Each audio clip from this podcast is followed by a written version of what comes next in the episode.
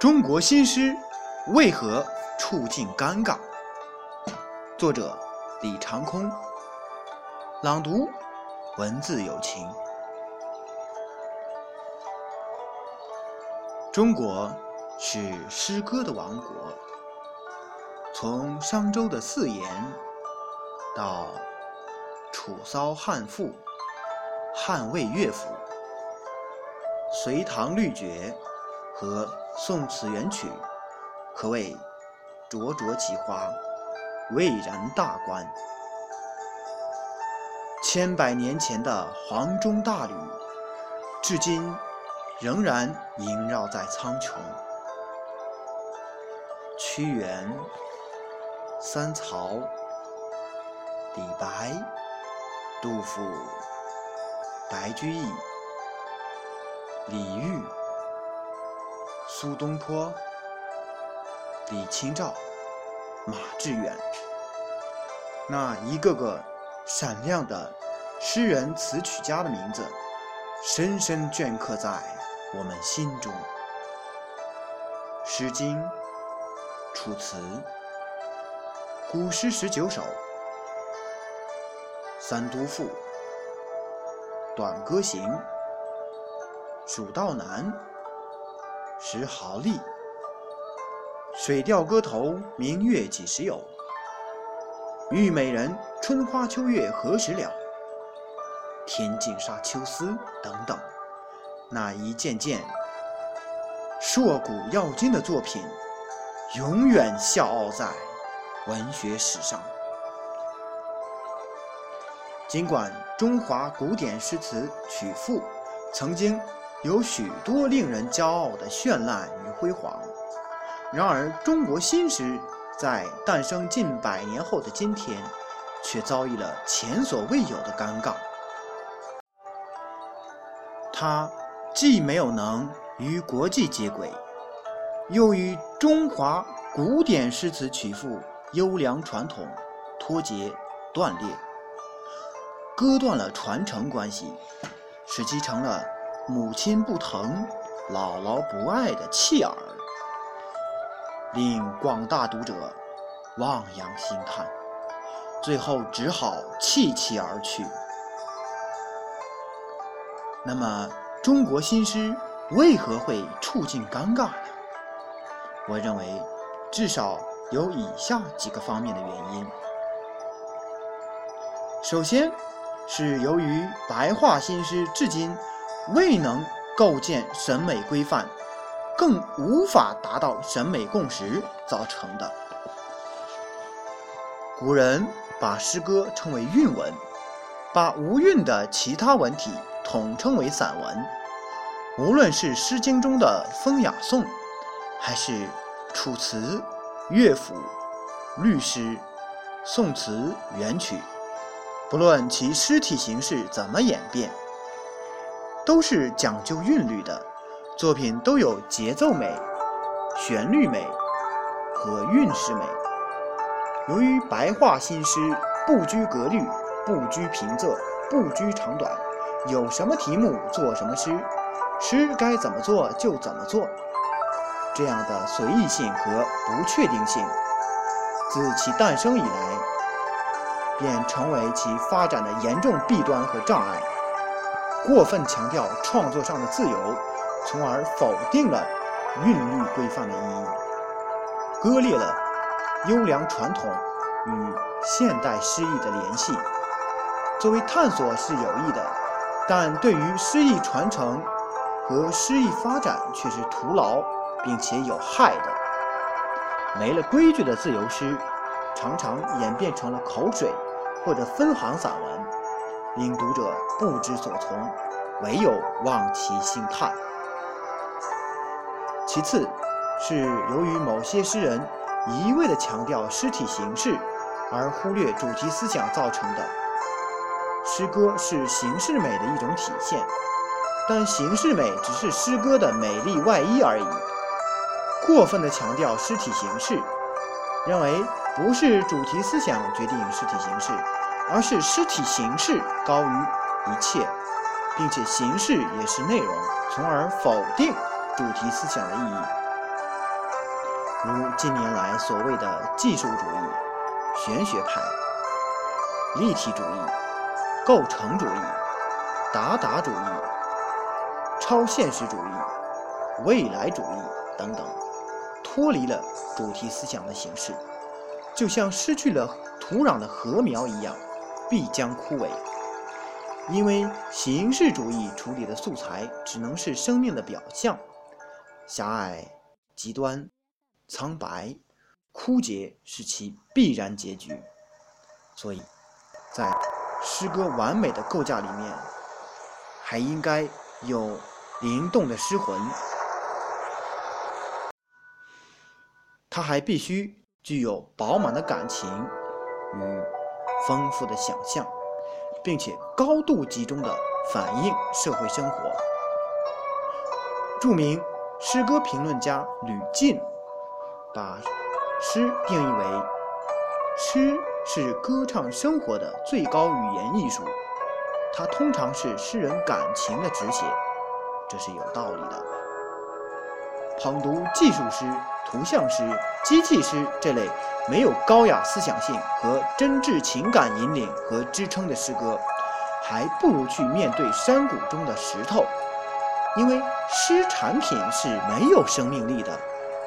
对于完美的诗歌艺术来说，首要的因素在于诗人拥有一颗热爱生活并敏感于诗歌形式的心灵。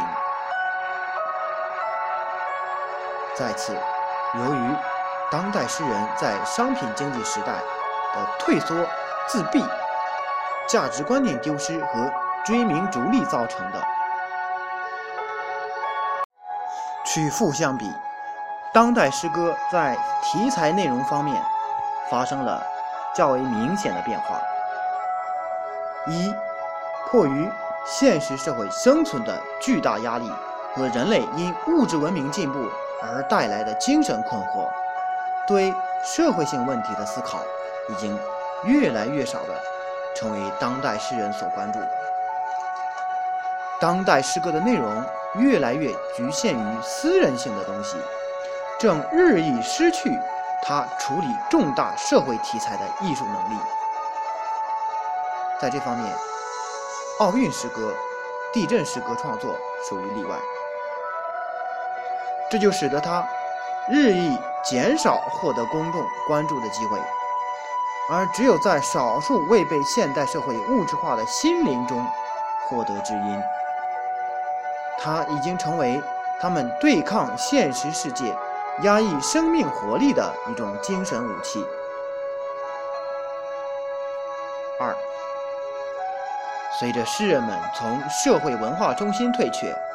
科技英雄和商业英雄、娱乐英雄取代了艺术家的中心地位，诗歌越来越被推挤到社会的边缘，诗人们成为了一个不被社会关注的自我封闭、自我肯定、自我满足、自我安慰、自我陶醉的奇怪群体，这就更加加剧了他们的自闭倾向、娱乐性、装饰性。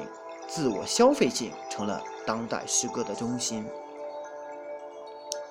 三，诗歌应该有一种信仰，有一种催人上进的精神内涵和力量。现代的许多诗歌不具备这些。当诗人们的精神价值已经从崇高、纯洁、美好、自然，过渡到了喧嚣、乐趣。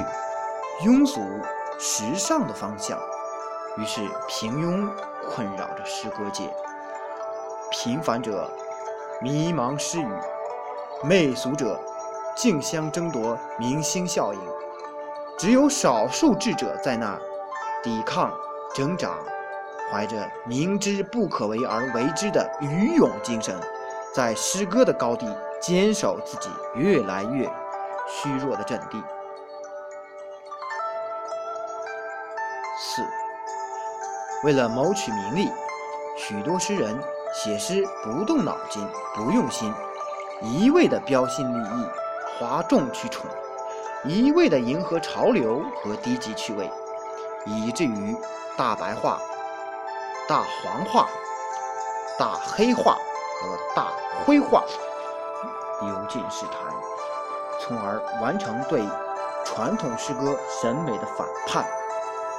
神丑、无意义的分行文字和腐烂的气息之作充斥世界，让人反感。最后，是由于缺失有真知灼见的诗评家和诗歌编辑的误导造成的。近年来，没有学习，没有创作，仅凭着一两次狭隘的受教育的经验，人云亦云的摘抄拼凑，甚至是闭门造车，凭着灵感胡乱臆想的所谓的诗评家们。他们渗透刊物，甚至网络，用他们的行话、混话或没有根据的夸张，对当下诗歌现状进行翻云覆雨、指鹿为马的干涉。他们一会儿炒国外，一会儿炒港台，一会儿炒意象，一会儿炒语言，一会儿朦胧。一会儿炒直白，一会儿又炒年代，一会儿又把这些全部推翻，再告诉你，诗歌其实没有什么标准和底线等等，让诗作者、诗读者都不知道该何去何从。而很多掌握着报刊书籍版面刊发大权的诗歌编辑。或因缺乏对诗意的独立见解性和对诗歌健康发展的前瞻性，或为了扩大刊物的发行量，自觉不自觉地配合着诗评家起舞，而未能尽到对诗作者、诗读者的正确引导职责，致使诗人们陷入了创作的误区，或因为迎合诗评家。诗编辑权威倾向而徘徊不前，或走向脱离大众的极端，也令读者敬而远之。面对这样的时代背景，中国新诗只有志存高远，发扬其应有的精神文化，即在主题内容方面深度切入自己的时代，始终高举诗歌精神的理想主义。竖起道德之剑，成为至真、至善、至美、至爱行为的歌吟者，成为道德和功德的立法者、引导者和监督者，成为当今社情的记录者，又在诗意表现方面继承并发扬光大中华传统诗词曲赋的艺术，使其随时代、社会、语言的变化而不断改进。让中国新诗尽快构建审美规范，并早日达成审美共识，它才能既有记忆的美感，又有时代的气息，还有历史文化的内涵，并因此而融入中华诗歌的历史长河之中，有机会成为新时期的经典诗歌作品而流传于世。否则，它将同那些某某主义一样。最终走入脱离时代、脱离社会、脱离人民的象牙塔。